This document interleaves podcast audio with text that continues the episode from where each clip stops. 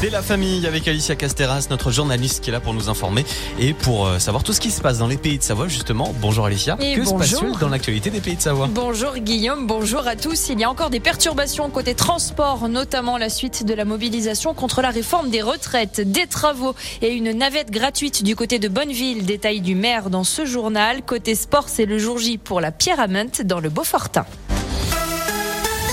Les perturbations se poursuivent au lendemain de la mobilisation nationale contre la réforme des retraites. Et entre 20 et 30 des vols seront annulés jeudi et vendredi en raison de la grève des contrôleurs aériens. À ce titre, les programmes de ces vols concernés ainsi que des aéroports sont les mêmes que ceux déjà concernés mardi et mercredi. Il y a aussi des difficultés également dans les trains de la SNCF avec seulement aujourd'hui en circulation un TGV et TER sur trois.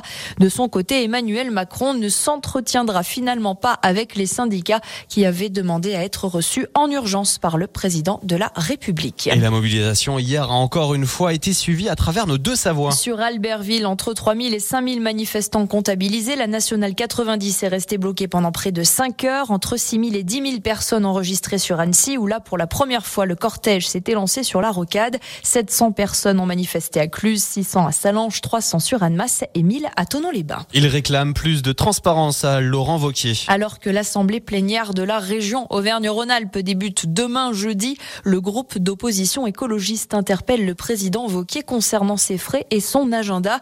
Les écologistes souhaitent également disséquer les différentes annonces qui, selon eux, ne sont jamais vraiment suivies d'actes concrets.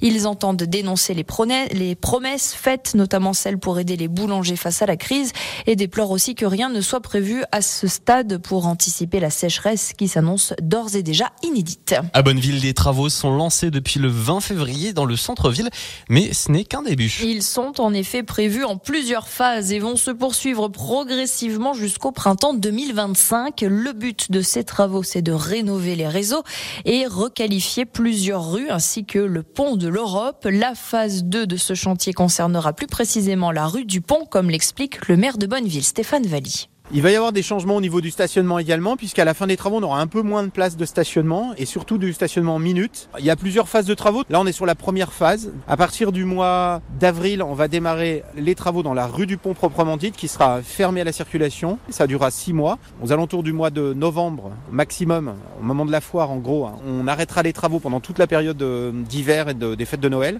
On redémarrera en janvier l'année prochaine euh, sur les travaux de la rue des Craies et on finira par le bouclage du début de la rue Pertuzel, début de la rue Sainte-Catherine. Entre-temps, se feront également les travaux sur le pont et qui devraient démarrer également euh, courant d'été, qui vont être assez longs, hein, une dizaine de mois environ de fermeture du pont.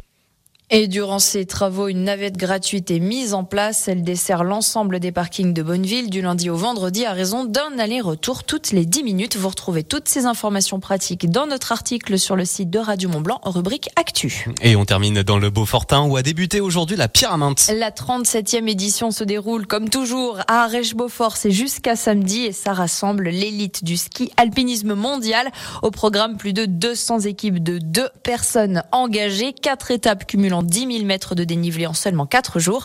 Et puis côté athlète, on garde un œil bien évidemment sur les deux skieurs du Beaufortin, Xavier Gachet et William Bombardion, qui ont récemment été médaillés d'argent lors des championnats du monde par équipe. On est aussi derrière une certaine Axel Gachet-Mollary qui est particulièrement en forme hein, depuis le début de la saison.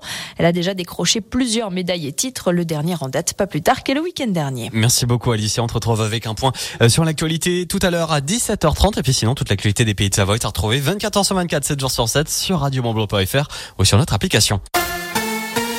Il y a de la